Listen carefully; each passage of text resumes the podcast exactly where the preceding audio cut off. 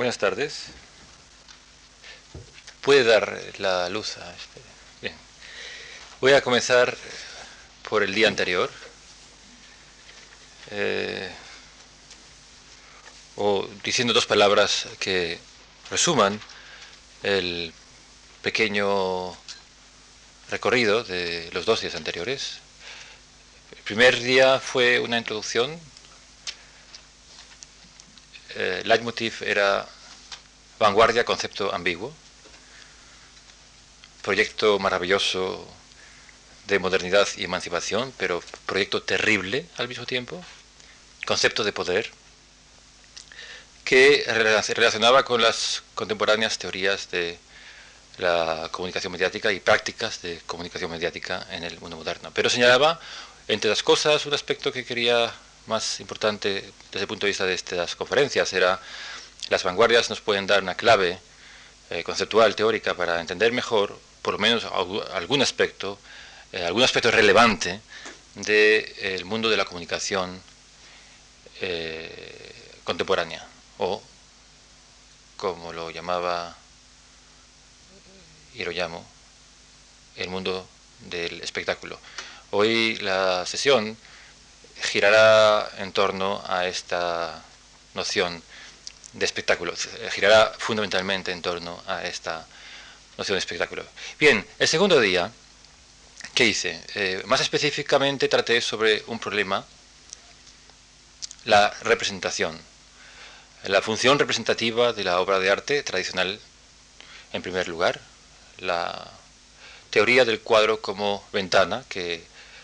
eh, reflejó el Renacimiento, Alberti mencionó la frase que ha sido luego mil veces repetida. Y su transformación en el contexto de las vanguardias. Aquí el leitmotiv era el campo fundamental o el concepto fundamental que mide la profunda transformación o la profunda revolución, a la vez formal, estilística, pero también cultural, civilizatoria, de las vanguardias es un cambio en esta función representativa de la obra de arte. Eh, por resumir en pocas palabras, el nuevo artista o la nueva obra de arte, el nuevo cuadro, por señalar este aspecto, pero el cuadro vale por eh, toda una serie de manifestaciones eh, artísticas diferentes, genéricamente diferentes,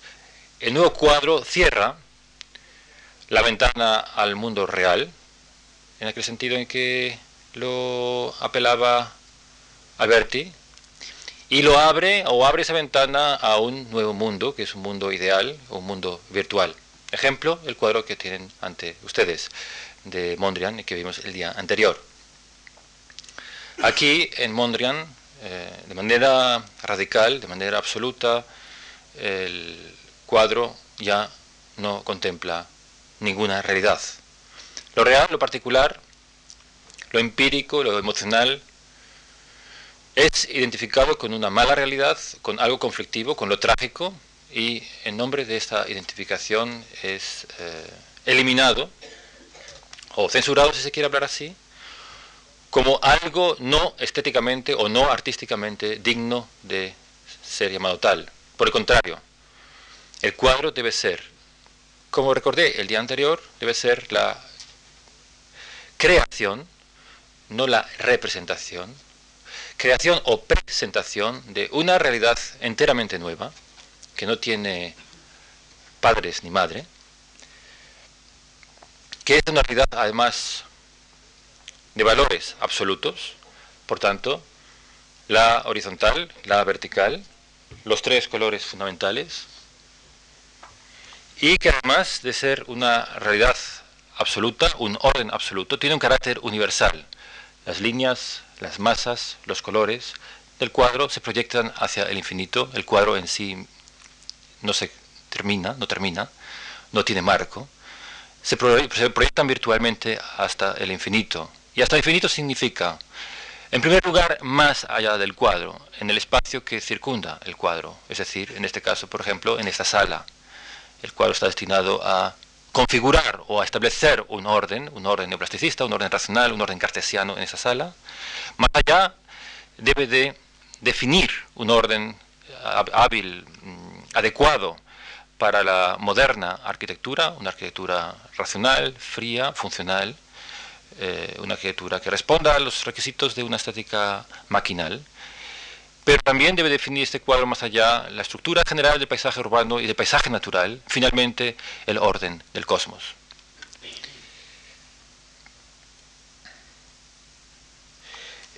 En el caso de Dalí, en el caso de Dalí, eh, señalé el día anterior, un significado análogo. La representación artística ya no tiene tampoco nada que ver con el mundo de la realidad, de la experiencia. Los signos, las formas, adquieren una dimensión ontológica propia, esencial, no designan nada, existen por sí mismos, o más bien existen por una realidad también ideal, pero que ya no es racional, fría, exacta, como la quería Mondrian. El surrealismo se coloca en la misma dimensión de una función no representativa de la obra de arte, pero en, una, en un eje complementario y diametralmente opuesto, opuesto como lo racional, como lo irracional a lo racional.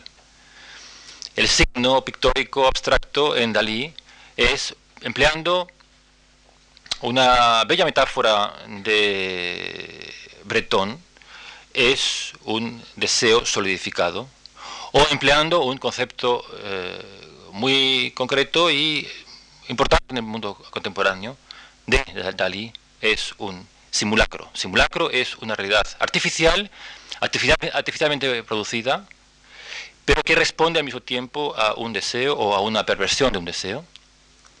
y que adquiere en nombre de una virtud ilusionística o que también puede ser llamada paranoica, siguiendo Dalí, adquiere una, un contenido realístico o una capacidad de, efectiva sobre lo real mayor que la realidad misma. Esta es la definición eh, mínima y elemental de este simulacro. Y finalmente, eh, le mostré, mostré, en esta rápida, en esta eh, sintética panorámica de la estética moderna, el fractal. El fractal que reunía las mismas características conceptuales que el cuadro neoplasticista, a saber, una especie de imagen tántrica de un orden cósmico y abstracto. Solo que aquí realizado sobre un paradigma diferente, ya no se trata de un paradigma mecánico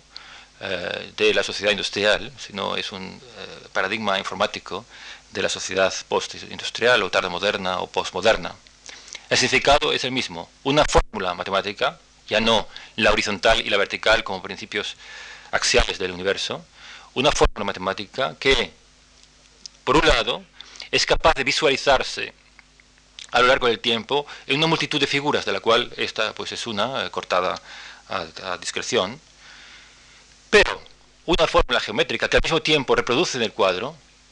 aquel proceso que es considerado o es eh, presentado como el proceso por el cual la naturaleza se reproduce y produce en un sentido creativo, en un sentido genético, en un sentido no mecánico.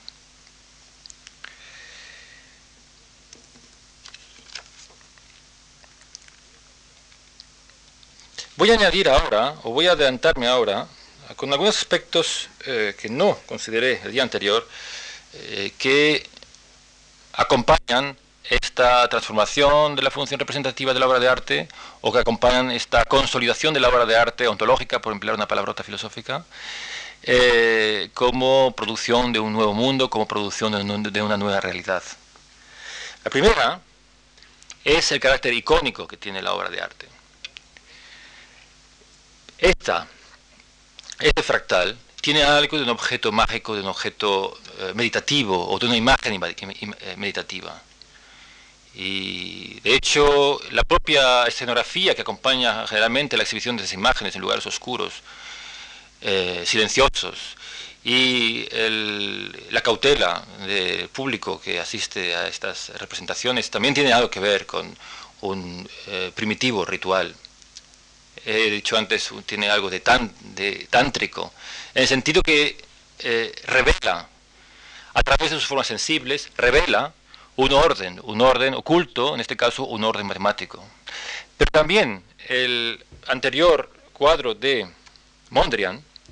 o la anterior composición de Mondrian, poseía esta característica meditativa, lo mismo que un, eh, eh, que un ícono bizantino. En los iconos bizantinos, la composición colorística no obedecía a una función descriptiva, por ejemplo, eh, no hay ninguna relación entre esos colores y la manera en que las mujeres de esas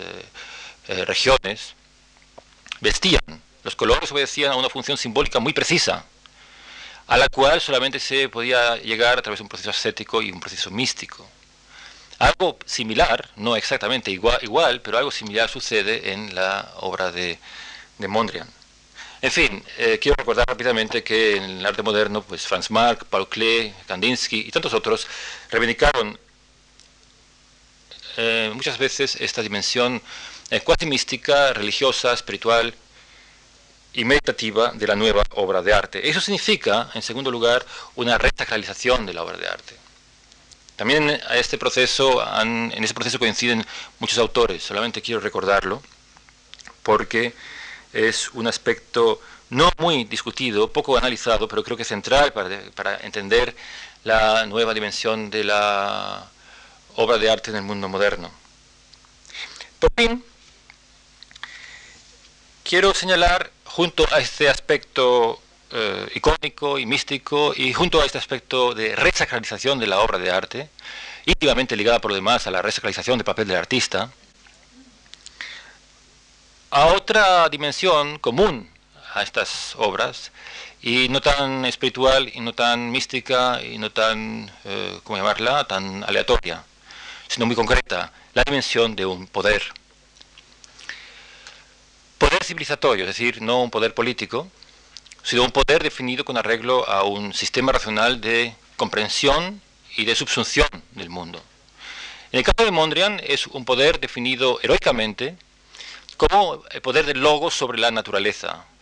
el poder del masculino sobre el femenino. En definitiva, un poder de un orden racional identificado en algunos casos directamente, en otros indirectamente, con el nuevo poder industrial frente al mundo. La abstracción, cuando llega a esos grados de distanciamiento, de separación tan absoluta de la realidad, que le da completamente la espalda, no puede separarse precisamente de aquellos procesos de subsunción de esa realidad, de dominio de esa realidad, que definen el proceso de desarrollo industrial o el progreso en sentido científico-técnico e industrial moderno. Esta dimensión es inseparable de este concepto de abstracción. Y finalmente, la, lo que voy a empezar ya a empezar a usar esta palabra con un sentido eh, eh, quizás complejo, la espectacularidad de estas dimensiones. Y por lo pronto aquí eh, solamente definiré esta palabra sobre la base de los ejemplos que tenemos en la pantalla, particularmente los tres, el de Dalí, lo mismo que el de Mondrian y el de Fractal, como aquello que se nos presenta a nosotros como algo ante lo que debemos o podemos reaccionar, o algo que tiene un efecto sobre nosotros. Por lo demás sabemos que este efecto es calculado o calculable, pero no algo a través de lo cual o a partir de lo cual podamos realizar una experiencia.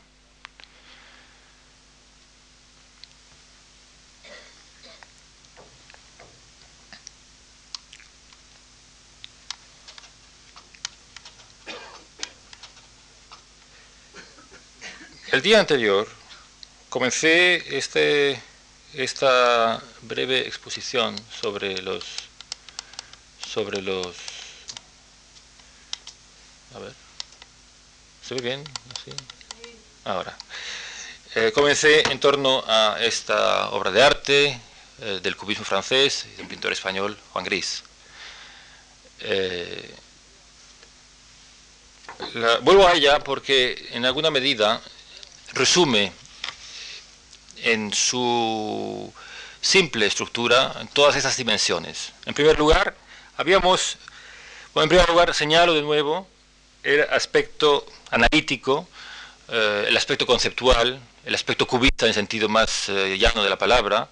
inherente a esta obra. Esto también lo recalqué el otro día. No están tan presentes el violín y la guitarra como el hecho, o la composición, mejor dicho, el hecho de la composición, la realidad de una composición de franjas, de líneas, de ritmos tonales, etc. Este era el primer, eh, este era el primer paso, el paso de la ruptura, si queremos hablar así, con la obra representativa y el paso hacia una nueva concepción de la obra de arte como composición pura. El segundo aspecto que señalábamos también era la desaparición del objeto. Con esta ruptura, lo que se iba a pique era la experiencia del objeto. El violín y la guitarra desaparecen, son manchas. Leímos una frase en la cual, eh, en el día anterior, en la cual Gris decía, yo lo que pinto son ideas, son abstracciones, y decido a discreción cuando quiero que una mancha de color verde o de color marrón se convierta en guitarra, en vaso o en mesa. Esta idea, simplemente expresada en este periodo, en la segunda década del siglo, sigue hoy siendo actual precisamente en lo más avanzado, de lo más, en las tecnologías de punta del arte de vanguardia, en el arte precisamente de los fractales, donde literalmente se produce un objeto, se puede producir un objeto, o se puede producir una realidad entera de un nuevo mundo a partir de una idea o de una fórmula matemática. En tercer lugar, la construcción en esta obra de Juan Gris de un objeto virtual. La guitarra y los violines que vemos acá, porque los vemos de todos modos, tienen esta característica no de una eh, guitarra real, no nos muestra ni su textura, ni su lugar eh, social, por ejemplo,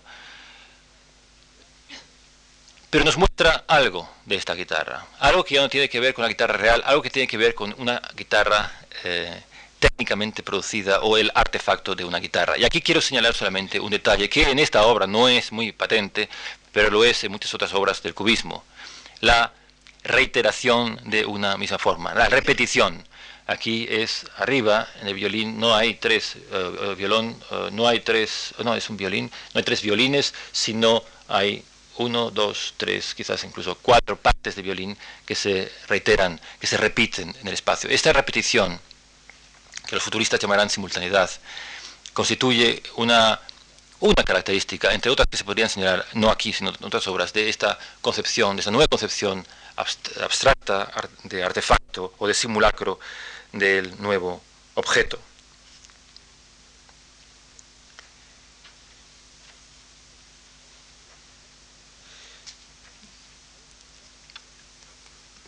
Hay una cuarta, una cuarta dimensión que también todavía se puede eh, resaltar en esta obra, que se, bueno, se ha llamado hermética. Arnold Gehlen la llama la dimensión hermética o la dimensión espiritual en la obra de, en las obras cubistas de Juan Gris precisamente. Manifiesta en esta, en esta bella composición y en algunas otras de ese periodo, de la, entre 1910 y 1914, en la cual las formas eh, llegan a una enorme compresión, a una enorme eh, densidad que eh, permiten sentir, experimentar algo misterioso, algo más allá de la realidad pura, objetual, ya sea real o ya sea virtual, de la obra de arte. Y hay un cuarto elemento con el cual cierro esta interpretación, que es el elemento espectacular precisamente, ahora en un sentido muy llano, la escenificación, un ejercicio que se podría eh, realizar o se podría proponer a estudiantes de arquitectura, y no un mal ejercicio precisamente, es convertir esta composición en una arquitectura. Es decir,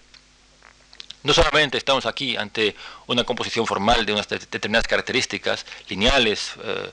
eh, formales, colorísticas, sino que estamos con una construcción de un espacio abstracto con el cual podemos hacer lo que queramos hacer. Podemos hacer fachadas con este, con este, con esto. Lo podemos proyectar en grande aquí y, generar un nuevo espacio dentro de ese espacio, etcétera, etcétera. A esto es lo que llamo este carácter escénico. Y el otro día, hoy lo volveré a subrayar, eh, señalé que precisamente esta dimensión escénica, esta proyección de la tela hacia la realidad, en primer lugar, la realidad inmediata del espacio interior de la arquitectura, pero luego hacia la arquitectura misma y hacia las ciudades, constituye también una de las tendencias eh, elementales de las vanguardias. Mencioné a Marinetti y sus maravillosas expresiones sobre Music Hall como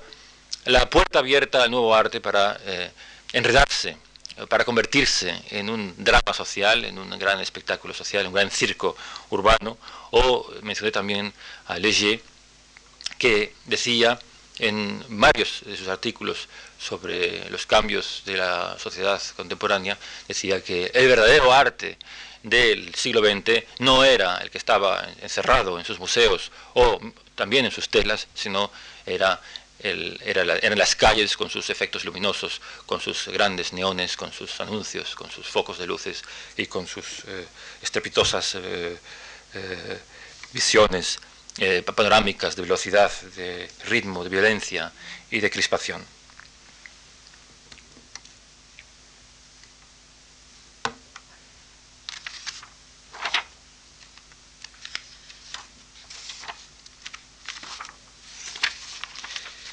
¿Puede apagar, por favor?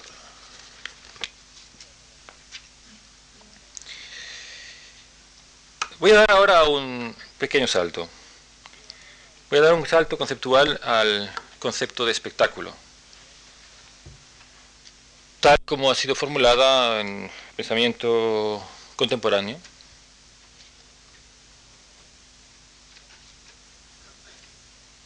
Pero antes, antes tengo que, aclarar un punto. Lo que quiero señalar con esta evolución es una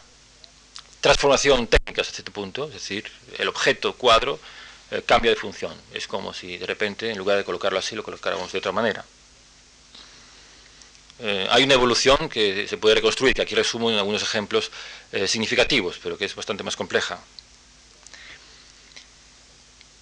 Pero además quiero decir que esta evolución, esta lógica de la representación o de la superación de la representación, tiende a algo o define, está definiendo algo.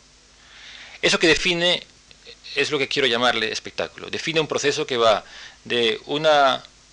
concepción del público, del, del cuadro y de la relación del hombre, del ser humano con el objeto, eh, basada o centrada en un ideal de contemplación, de examen, de discusión, de diálogo, de experimentación,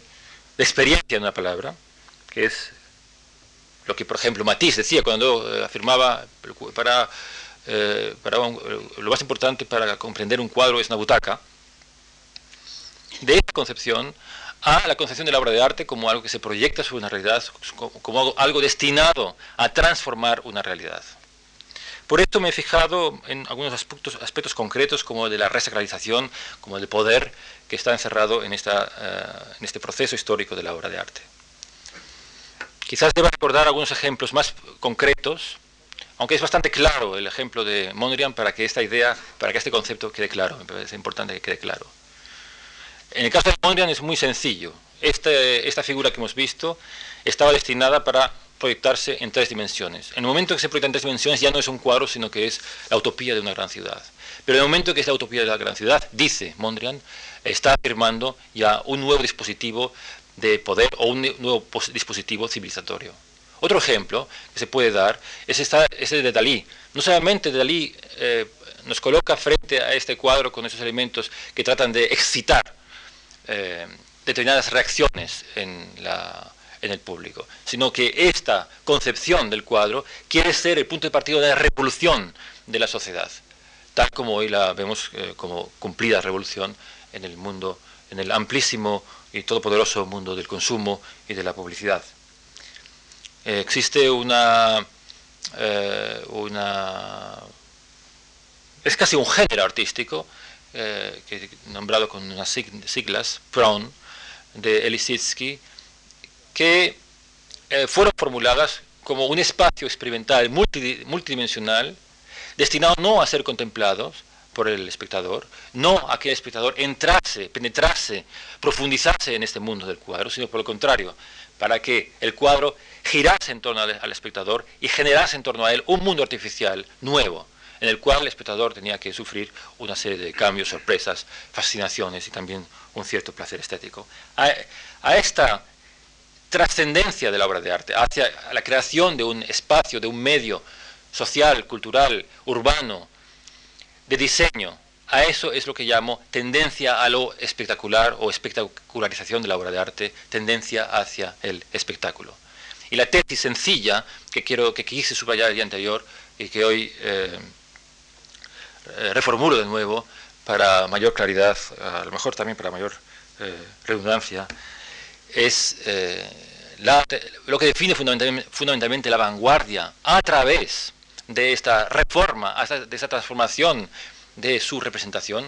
es decir, a través de esa clausura su función de ventana y su transformación en creación de un mundo nuevo, es la tendencia a generar la sociedad entera, nuestras vidas, desde lo más pequeño hasta lo más grande, como una obra de arte global, por tanto, como un gran espectáculo. Quizás la frase de Mendelssohn, una frase que escribe Mendelssohn en las bellísimas cartas a su novia, eh, el arquitecto expresionista alemán Mendelssohn, a su novia durante la Guerra Mundial, eh, explica, mientras eh, comenta que los aviones bombardean su ciudad y que ha perdido ya la esperanza de sobrevivir y, hasta le faltan fuerzas para enterrarse en el sótano de su casa, dice, después de esta guerra, que es una destrucción total de las culturas europeas, un nuevo principio va a definir y a reformular la vida entera, desde nuestros sentimientos más íntimos hasta la organización de la ciudad. Este principio es la máquina. Esta utopía que por lo demás formularon otros tantos, tantos y tantos artistas, músicos, eh, arquitectos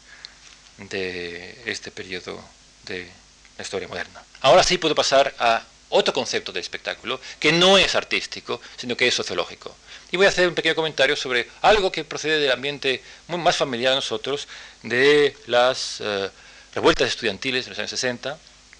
y un libro eh, olvidado, eh, no sin mala fe olvidado, de Guy Debord, que se llama La Sociedad del Espectáculo, publicada, publicado en 1967. Generalmente son los franceses los que rescatan eh, españoles ninguneados eh, por las costumbres eh, ancestralmente totalitarias de la cultura española. aquí se puede hacer al revés, se, puede hacer, se puede volver la pelota y decir, este libro es un libro ninguneado, boicoteado por la élite intelectual francesa de los 80,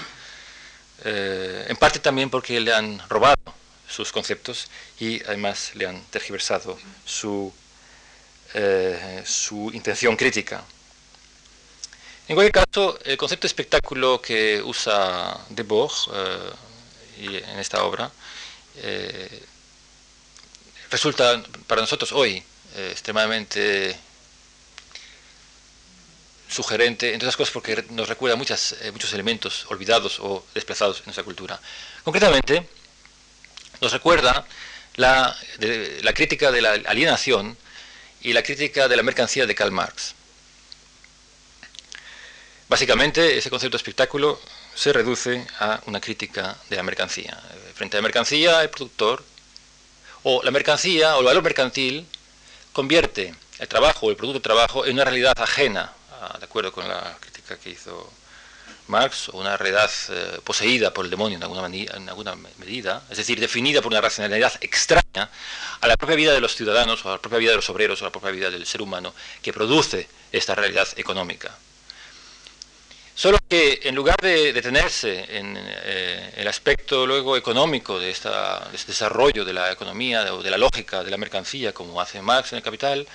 y luego ha hecho todo, hizo del pensamiento marxista, él eh, eh, de Bourg, que procedía no de ambientes económicos, sino procedía del surrealismo y del letrismo, del mundo del teatro del mundo del espectáculo y del mundo de la poesía, eh, se fijó en lo que eso significaba desde el punto de vista del comportamiento humano. Significaba simplemente que el hombre contemporáneo contemplaba su propia existencia como una obra de teatro, como un espectáculo, como algo ajeno, como una imagen especular, pero una imagen ajena. La idea, eh, la resumo, eh, la idea es brillante y tiene inúmeras eh, connotaciones con otros elementos, con otras críticas, con otros análisis de sociólogos contemporáneos o modernos sobre la realidad cotidiana, sobre la vida cotidiana, sobre los dilemas existenciales de el mundo moderno. Voy a leer la frase en la cual eh, Debord, eh, una de las frases de eh, escritas en su estilo aforístico, en las cuales Debord define esta idea. El espectáculo es el momento, dice, donde la mercancía llega a la ocupación total de la vida social. Es decir, la mercancía como la eh, realidad humana de las interrelaciones y de los productos devenida opaca, devenida intransparente, devenida algo eh, fetichista, dominado por una mano ajena, lo mismo que si hubiera sido embrujado, se convierte eh, en un principio que coloniza la vida humana, la corrompe, este también sería una idea asociada que se podría asociar a esto, y a esta y el resultado de esta colonización de la existencia humana por este principio es la, la es lo que llama espectáculo. entre otras cosas, entre otras cosas, esta noción recuerda, y lo voy a citar, aunque sea pesado citar, recuerda eh, muy cercanamente, o se puede relacionar muy cercanamente con otros análisis que se han hecho de la vida cotidiana, concretamente Simmel o Benjamin. Me voy a referir solamente a Simmel, a quien creo que cité en días pasados, eh, porque es menos conocida y porque es quizás más interesante. Eh, Simmel también señala cómo en la vida de las metrópolis modernas el ciudadano, en la medida que está sujeto a un intercambio social mucho más intenso, en la medida en que tiene que eh, subsumir las relaciones humanas a un principio de eficacia, ya sea económica, ya sea técnica, se ve obligado, dice él, mm, con arreglo a un estricto principio de economía emocional, a dominar o a definir su propio comportamiento social como un rol, como un papel teatral. Lo que significa que globalmente la sociedad capitalista moderna, la, sociedad eh, industrial moderna, la, metrópolis, eh, se configura como un juego eh, progresivamente sofisticado de roles, de roles eh, performatizados, técnicamente performatizados, aunque no lo diga así. El principio que rige esta teatralización de la vida es el principio de cálculo, de acuerdo con Georg Simmel. Daniel Bell, por citar un sociólogo contemporáneo, mm, eh, que todos ustedes conocen, también eh, hace este análisis eh, refiriéndose ya a la sociedad, a tardomoderna o postindustrial de lo que llama dramatización de las formas cotidianas de vida, de la cual la televisión sería solamente un instrumento o un medio específico. Este, esta noción sociológica de espectáculo eh, se puede enriquecer, y se debe enriquecer además, con otras eh, tradiciones. Voy a señalar tres. La primera de ellas mm, está muy vinculada a nuestra historia, a nuestra siempre olvidada historia española. Los autos sacramentales. El auto sacramental era una obra de teatro, como cualquier otra tenía una especificidad y era su tema sacro. A veces no era tan sacro, estaba en un territorio intermedio entre lo sagrado y lo profano. Pero sobre todo tenía esta representación de un tema sacro, tenía una función que no era solamente representativa, sino también instaurativa, algo que eh, distinguí el día primero, es decir, no solamente trataba de mostrar una realidad, sino sobre todo trataba de imponer un sistema de valores. Los autos sacramentales eh, se, bueno, efectivamente se celebraban en, todo el territorio eh, español, pero sobre todo tuvieron un gran éxito en eh, las estrategias de conversión, de catequesis y conversión en las colonias de ultramar en América. un famoso ejemplo litigioso además, de unos autos sacramentales celebrados precisamente dentro del espacio sagrado de la catedral de Tenochtitlán, cuando todavía Tenochtitlán era la ciudad eh, derruida por eh, Hernán Cortés. Es decir, cuando todavía era una ciudad en la que la presencia, había una presencia de una cultura no y una realidad social no españolas y no ni españolizadas ni cristianizadas. Allí la representación tenía esa función de mostrar y de imponer este, esta visión del cosmos, ese sistema de valores, este código lingüístico, estas jerarquías mitológicas, etcétera, etcétera. Este es el primer ejemplo que quería mencionar. Otro segundo ejemplo se encuentra más cerca de nuestra realidad cotidiana, política y social. Son las fiestas nacionales que se celebraron en el país revolucionario entre 1793, alrededor de 1793 fiestas que se dedicaban a la razón o fiesta del ser superior. Esas fiestas consistían en grandes peregrinaciones a lugares eh, apartados del centro de Campo de Marte, concretamente, eh, en las cuales se reunían pues, a cientos, miles de personas. En esos lugares, en las colinas, se instauraba o se instalaba un altar y en el altar una alegoría de aquello que se celebraba, por ejemplo, pues fiesta de la humanidad o fiesta del ser superior o fiesta de la razón. Cuando se llegaba allá, eh, se celebraban varios discursos en torno a estos nuevos significados. Luego, la gente se abrazaba, eh, estallaba en vítores, en fiestas, en alegría, y la fiesta terminaba en un banquete, en la frase del pintor Jean-Louis David, eh, un banquete sencillo, con lo cual se cerraba esta fiesta. Robespierre dice lo siguiente acerca de estas fiestas nacionales. No existe otra clase de instituciones que puedan valorarse como parte más fundamental de la formación del pueblo, de la formación del pueblo, y que ésta no tenga que convertir en tarea bajo todas sus dimensiones. Me refiero a las fiestas nacionales. Congregad a todos los hombres y luego hacedlos mejor. Pues los hombres desean agradarse mutuamente en su existencia en común y solo pueden complacer a los demás hombres con objetos que ellos mismos aprecien. Dad a sus congregaciones un gran motivo moral y político, y el amor a las cosas honorables volverá a reunirse en sus corazones con la alegría, pues solo con alegría los seres humanos pueden contemplarse a sí mismos.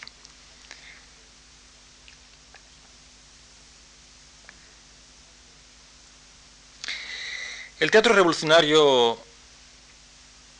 que consiste, que constituye estas fiestas nacionales, tiene desde luego eh, mucho de las congregaciones sacramentales, de las que es heredero, pero bajo una nueva dimensión, que también es el poder, pero un poder instaurado como poder eh, secular y como poder civil. Se trata de jurar colectivamente, en afirmar colectivamente la fraternidad, la solidaridad, la igualdad de los hombres, bajo el aspecto concreto, definido y axial de la Constitución revolucionaria, que en esas fiestas es vitoreada no de una manera legal, sino de manera emocional, es decir, es constituida a través del entusiasmo colectivo. Y precisamente porque es constituida a través del entusiasmo colectivo, esas fiestas adquieren un sentido no político, no social, sino un sentido artístico en sentido amplio de la palabra, es decir, configurador, educador de la realidad humana. La fiesta, tal como aquí se explica, es eh, un excelente modelo de lo que luego han sido eh, tantas otras eh, operaciones de congregaciones de masas con efectos de transformación de la conciencia en el mundo moderno. El tercer ejemplo histórico de espectáculo, en ese sentido a la vez artístico y sociológico, ya no procede de la pujante, de la heroica, de la magnificente fuerza revolucionaria de un pueblo y de su constitución y nación, y de su afirmación de los valores políticos de la libertad o de la igualdad, sino procede de un músico que vive pocos años más tarde, pocas décadas más tarde, la experiencia contraria, la experiencia de la destrucción de la revolución, de el triunfo de una burocracia nefasta, de la expansión de una moral de hipocresía y de traición y de una cultura eh, que él llama cultura de bajeza. Este músico es Wagner. Wagner, que ante todo, cuando afirma en su obra, en su ensayo, la obra de arte del futuro, parte, parte de una crítica terrible, de una crítica descarnada de la cultura eh, alemana eh, de su tiempo. Una crítica interesante, dirigida contra la élite intelectual, a la que le dice, ved lo que hacéis con vuestra cultura supuestamente superior, sofisticada, alta, en realidad nula, fría, muerta, carente de sangre, cobarde. Lo que hacéis es estrechar el círculo que aprieta la vida de este populacho. Y emplea la palabra populacho con un sentido muy fuerte, no solamente como, vamos a decir así, como un insulto racista, sino como un concepto sociológico. Populacho es el pueblo degradado por un sistema que le ha privado de cualquier eh, capacidad de manifestación o de articulación o de expresión cultural. Es el pueblo en tanto que portador, sujeto portador de una única dimensión espiritual, a saber, la miseria, la bajeza, la podedumbre. Llama eh, Wagner muy actualmente a esta cultura cultura estatal y la llama muy duramente cultura criminal. Frente a ella se levanta su proyecto ya no de una nueva sociedad, porque su opinión, y no es la única, eh, podría mencionarse un contrapunto, pues Courbet, en Francia por la misma época y bajo el mismo elan anarquista, eh, su, su idea básica y muy elemental es no puede regenerarse una sociedad profundamente podrida por la cultura estatal. El primer paso para su regeneración o la mediación indispensable para su regeneración es una recuperación de aquellos valores perdidos de la cultura a través del medio de la obra de arte. Y así nace la idea del gran espectáculo, de la gran ópera. La voy a resumir muy rápidamente, demasiado rápidamente, pero quiero señalar en, este rápido resumen eh, la tensión y quiero expresar también eh, la tensión, la violenta tensión, entre un aspecto maravilloso en esta utopía de Wagner, que es la crítica, la crítica tan actual, repito, y es la voluntad, la voluntad de transformar eh, en un sentido mejor la sociedad. Pero el segundo aspecto, el aspecto problemático, es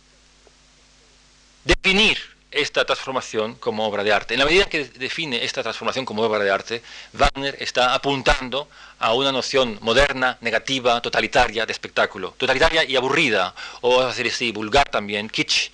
de espectáculo. Estas dos dimensiones, una positiva, crítica, maravillosa, otra terrible, son las que quiero señalar eh, aquí rápidamente. El punto que articula esta, al mismo tiempo la crítica y la utopía y el proyecto de esta sociedad mejor es eh, lo que llama lo que llama eh, la purificación,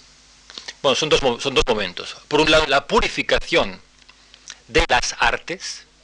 y en segundo lugar, la reunificación de las artes. No voy a entrar aquí, solamente quiero señalar, eh, no voy a entrar aquí en detalles, solamente quiero señalar que purificación y reunificación de las artes es el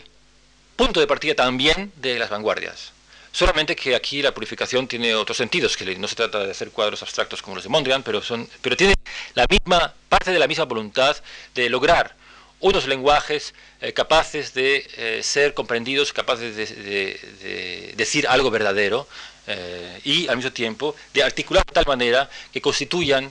una congregación, vamos a decirlo así, una congregación de voces diferentes en una realidad magnífica de una nueva obra de arte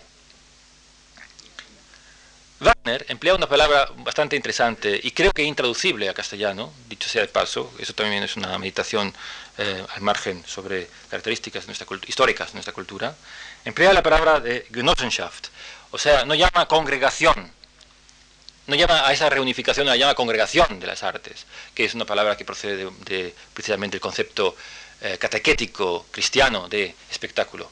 sacramental. Habla de eh, que Genossenschaft es una palabra medieval y que tiene algo que ver o que recuerda aquel tipo de comunidad que se establece entre artesanos, es decir, aquel tipo de comunidad a la vez liberal y burguesa sobre un principio de trabajo transparente y artístico en el mundo de la ciudad medieval. El solo hecho de que hable de la comunidad de violines, voces y, eh, cuadros como una Genossenschaft, como esta comunidad laborante, ya eh, pone de manifiesto una voluntad social en la obra de arte total, es decir, en la ópera wagneriana. Pero esta ópera, pero esta voluntad social eh, la hace él explícita en sus eh, textos analíticos sobre la estética del futuro o sobre la obra de arte del futuro cuando dice que así como el artista se comporta como la figura aglutinadora a través de su entusiasmo de la obra de arte y el actor lo es también en la obra de arte a través del entusiasmo que es, que es capaz de expresar, así también la obra de arte eh, o la ópera o esta obra de arte reunificada será capaz de convertir a cualquier ciudadano en parte integrante, en actor integrante de esta grandísima eh, belleza o ese eh, magnífico esplendor a través de este entusiasmo y solamente bajo la condición de que este ciudadano o que ese espectador, sea rico, sea pobre, sea culto, sea no culto, pertenezca a la clase que sea, desprecie, rechace en sí mismo la vulgaridad, la bajeza en la cual ha caído la sociedad industrial. Esta es la idea. Pero esa idea, bella en sí misma, bonita y apasionante, se articula en torno, parte de, se define como un, algo que ahí emplea la palabra Wagner, un impulso hacia el drama. Es decir, algo que podemos eh, decir aquí es una tendencia a la espectacularidad. Algo que, sin duda alguna, no resulta tan evidente en la ópera del siglo XIX, resulta más evidente en las óperas de Wagner celebradas a lo largo del siglo XX en Bayreuth y se, constituye en un espectáculo, eh, en el sentido fuerte de la palabra, precisamente en el cine. Fritz Lang, la película que mencioné el día, en días anteriores, Metrópolis, eh, Metrópolis, era una ópera wagneriana eh, mecánicamente producida con esta dimensión espectacular y eh, y con esta dimensión social que había apuntado eh, Wagner. Y los grandes espectáculos artísticos y políticos del Tercer Reich se alimentaban también, tanto en, cuanto, tanto lo que se refiere a su punto de partida romántico, en cuanto a su filosofía romántica que alimentaba, cuanto a sus elementos formales, compositivos y técnicos, se alimentaba en gran parte, y no solamente, pero en gran parte, de este concepto de este impulso al drama bajo el cual se sublimaban los conflictos sociales y bajo el cual se sublimaban, ahora en sentido alquímico de la palabra, también la miseria de lo que Wagner llamaba el populacho y la cultura criminal del Estado. Quiero hacer una pequeña, o abrir un pequeño paréntesis sobre un experimento moderno que se parece mucho o que se puede leer eh, en alguna medida bajo esta óptica o bajo la perspectiva que señala eh, Wagner. lo que voy a citar es por todos conocidos, es el Bauhaus. No voy a hablar de la realidad eh, Bauhaus, cualquiera que sea, voy a hablar del mito Bauhaus, porque es el mito Bauhaus que ha sido culturalmente efectivo a lo largo de todo el siglo, como uno de los mitos más poderosos y más interesantes también de la, del rejuvenecimiento, de la reforma, de la transformación de ese nuevo impulso, ese nuevo impulso a la vez eh, formal, conceptual y organizativo, práctico, técnico del arte moderno. Lo que el punto, el punto de, o la relación íntima entre Bauhaus y la utopía de Wagner está en el hecho de que el Bauhaus se concibía a él mismo como una microsociedad. Una comunidad perfecta de estudiantes y maestros era el lema. Pero esa comunidad perfecta, tan perfecta como la comunidad que establecía entre los actores y los elementos artísticos de la ópera wagneriana, comprendía desde la dietética, eh, había Johannes Itten hacía comer ajos y una dieta vegetariana eh, a los estudiantes, hasta la metafísica, Schlemmer eh, daba clases de filosofía y de meditación,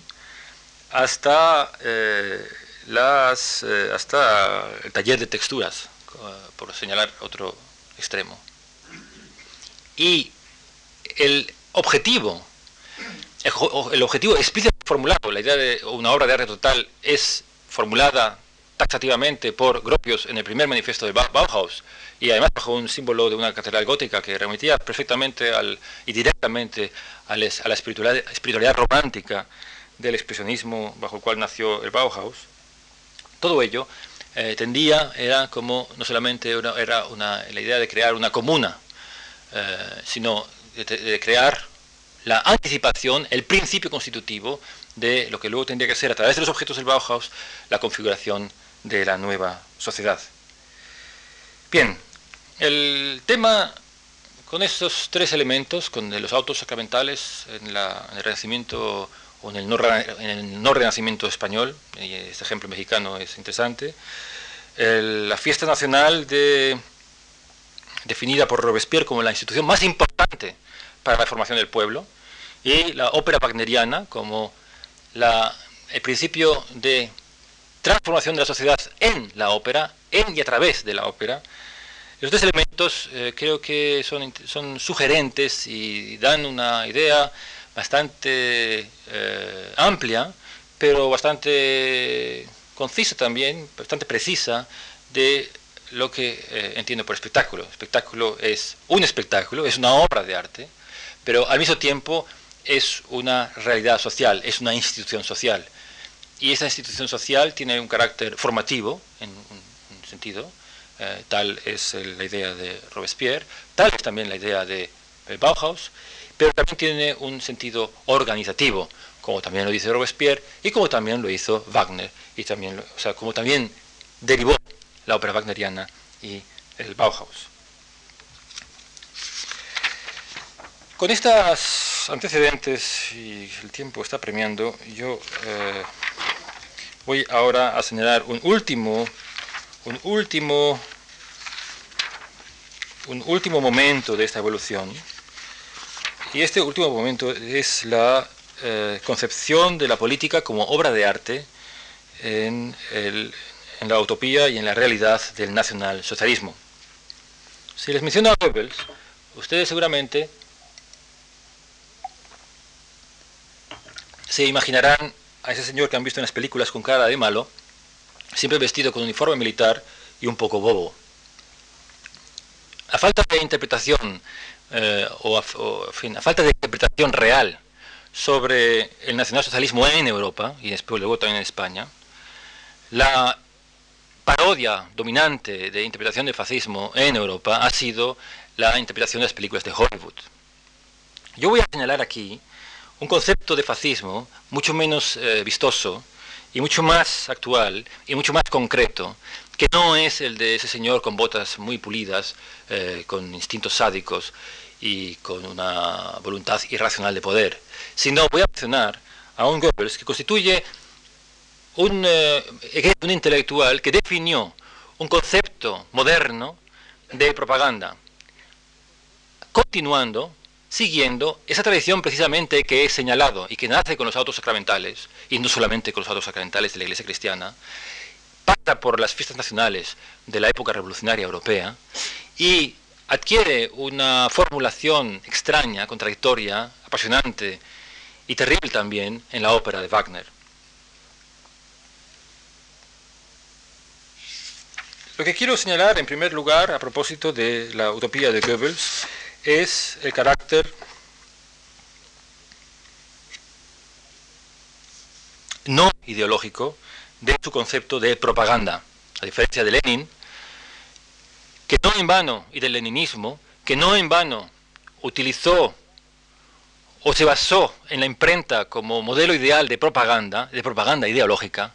el concepto de propaganda que diseñó Goebbels en sus conferencias y en sus estudios, en sus ensayos sobre la radio, estaba basado en este medio precisamente, en el medio radio, y hablaba de la naturaleza o partía de la naturaleza de ese medio, pero no partía de un concepto ideológico de propaganda. En ese sentido, se parecía mucho más al concepto sacramental de comunicación desarrollado anteriormente por la Iglesia, es decir, un concepto, también el concepto de Dewey, concepto participativo, un concepto mágico, un concepto carismático, un concepto irracional, un concepto caliente de comunicación, es el que él manejaba y apelaba. En una de las conferencias, también Marinetti, dicho sea de paso, por mencionar también a otro gran artista de la tradición fascista europea, también Marinetti había considerado, había definido una propaganda, entre comillas la palabra propaganda, no como una ideologización, no como una especie de analfabetización ideológica, como catequesis de la población, sino como una movilización total, y tal es también la idea del nacionalsocialismo alemán, como una eh, movilización total que partiera y definiera todos los aspectos concretos de la, de de la, expresividad humana, considerado como eh, ser artístico, no considerado como sujeto de trabajo o no considerado como una, como una entelequia eh, ideológicamente definida. La movilización, que fue lo que hizo, el día anterior hablamos un poco de la movilización eh, futurista a, través de, a partir de Music Hall, era un concepto de movilización emocional a través de una serie de elementos de carácter escenográfico y de carácter compositivo se acerca también a esta idea eh, sacramental de comunicación de Goebbels. Y el pueblo, escribe, o dijo, mejor dicho, sabrá entonces que la radio es el mediador, la, mediadora, es el dador de nuevas. Eh, esta cita me parece bonita porque menciona, define la radio no como instrumento, no como un valor instrumental a través del cual se puede indoctrinar a la población. Es decir, no se trata de este concepto arcaico y estúpido de los medios de comunicación como instrumento de manipulación, el que está eh, mencionando, el que está invocando eh, Goebbels en este proyecto, sino la radio como... Eh, la expresión alude directamente a la función de los ángeles. La radio como aquel medio que por sus características estéticas es capaz de comunicar al individuo, como tal individuo, con lo superior, con lo más etéreo, con lo más espiritual. La capacidad expresiva de la radio, y sobre todo su función vinculante con lo más alto, se adecuaba precisamente, de acuerdo con Goebbels, al objetivo último de la política nacional socialista, la creación de una cosmovisión total. En palabras de Goebbels, la creación de una concepción total y amplia de todas las cosas públicas. Junto a esta función espiritual y transformadora, la radio debía de producir e instaurar el simulacro de un universo global, una segunda naturaleza. Algo de lo que Goebbels decía, no hace falta, no hará falta hablar, porque es el aire, será el aire que respiramos. Dice es el aire que respiramos en realidad, porque está hablando de un momento ya cerrado, eh, perfectamente consolidado de la nueva cosmología nacional socialista en los años 30. En fin, eh, habla, algunos conceptos son interesantes en esta utopía de utilizar la radio como este medio de crear una segunda naturaleza, como un mundo, un nuevo mundo artificial, emplea eh, metáforas como la de embriagar al pueblo. En segundo lugar, eh, decir, sin que este efecto embriagador, este efecto fascinador, pueda ser reconocido conscientemente por el pueblo. Es decir, sin que haya una reacción eh, autónoma o una, una, reflexión autónoma sobre este proceso. Y un aspecto central que también definió eh, la lógica del nacionalsocialismo español y de todos los fascismos era que la radio, bajo esta dimensión espiritual, se convertía en la determinación, el principio de determinación, son palabras textuales, del estilo de una época. La radio dice eh, cito a Goebbels, eh, tiene que ser efectivamente un reflejo espiritual de la época. y por nada del mundo, desearía que ustedes, eso se lo dice a, un público que son eh, miembros del partido nazi, mm, dedicados a los medios de comunicación, es decir, a la radio y a, eh, a los medios de imprenta, de que ustedes se hiciesen atrás asustadizamente antes de otorgar la palabra en la radio a las expresiones espirituales de nuestro tiempo. Ciertamente me refiero a las expresiones auténticas de la auténtica época. Aquí es donde entra el elemento ideológico. Un buen pasado, un amable futuro, mezclados y unidos íntimamente con una expresión auténtica, heroica de nuestro tiempo, configurar esto y realizarlo espiritualmente y hacerlo llegar hasta la última idea, aldea campesina, esta es la tarea de la radio. Bien. Órgano de interpretación de auténtica época, creación de Zeitgeist. Esta es la dimensión final de esta utopía de, uh, de Goebbels. Voy a cerrar esta conferencia con una mención bajo esta perspectiva, es decir, bajo esta perspectiva de la tradición espectacular que desde los autos sacramentales culmina en la eh, utopía mediática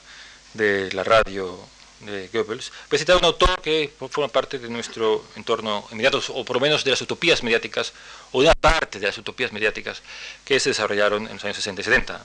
conocidos por todos, McLuhan. Justamente, en, eh, en su libro eh, comprendiendo los medios de comunicación como la extensión de los, en mi traducción, como extensión de los eh, del hombre, eh, menciona la utopía nacional socialista, la menciona positivamente precisamente como la primera utopía mediática. Y dice a este respecto, la radio aportó la primera experiencia masiva de implosión electrónica, la inversión de toda la dirección y todo el significado de la letrada civilización occidental. Bueno, la, frase inclusive es importante porque eh, nos remite a la primera parte de la conferencia. No se trata solamente de generar una nueva cosmovisión, no se trata solamente de generar una segunda naturaleza, no se trata solamente de instaurar un poder total. Al mismo tiempo, se trata de aquella inversión, de aquella ruptura radical con una tradición espiritual o con una tradición artística o con una tradición cultural que había formulado como elemento básico eh, aquella transformación de las vanguardias que hemos visto en la primera parte de la conferencia. Para McLuhan, la transformación cultural debida a los medios de comunicación, mm, eh, de comunicación de masas, que voy a resumir en, una sola, en un solo elemento, que es la, la creación de una segunda corteza cerebral o una corteza nerviosa a escala planetaria, significa la eliminación, la purificación absoluta y rotunda de eh, las culturas eh, del mundo, del planeta, de su pasado histórico, cualquier, cualquiera que sea, la exención rotunda y absoluta de la conciencia bajo su forma ilustrada y la generación de un ser humano nuevo. Tres elementos que también estaban en la, en la base, nunca formulados con esta grandeza de dimensiones, con esa magnificencia, por emplear una categoría estética ligada al fascismo de estas, de estas intenciones en el contexto de la de la de la de las vanguardias. Una última cita de McLuhan, hemos prolongado nuestro propio sistema nervioso central en un alcance total, aboliendo tanto el espacio como el tiempo en cuanto se refiere a nuestro planeta. Estamos acercándonos rápidamente a la fase final de las prolongaciones del hombre, o sea, a la simulación técnica de la conciencia. La utopía de McLuhan reitera momentos centrales de la revolución estética de las vanguardias, ruptura de la tradición, eliminación de la memoria y los valores éticos a ella ligados, abstracción de la realidad por medio de la creación de nuevos lenguajes artificiales, así como la descontextualización de las imágenes de su tiempo y espacio reales, sociales, creación del objeto cultural, de la obra o el dispositivo artístico como una segunda naturaleza o un simulacro de lo real. Extensión de los nuevos lenguajes y simulacros a todos los confines de la sociedad. Y por último, la instauración de la, de la historia y la sociedad como una obra de arte total o como un gran teatro del mundo. Gracias.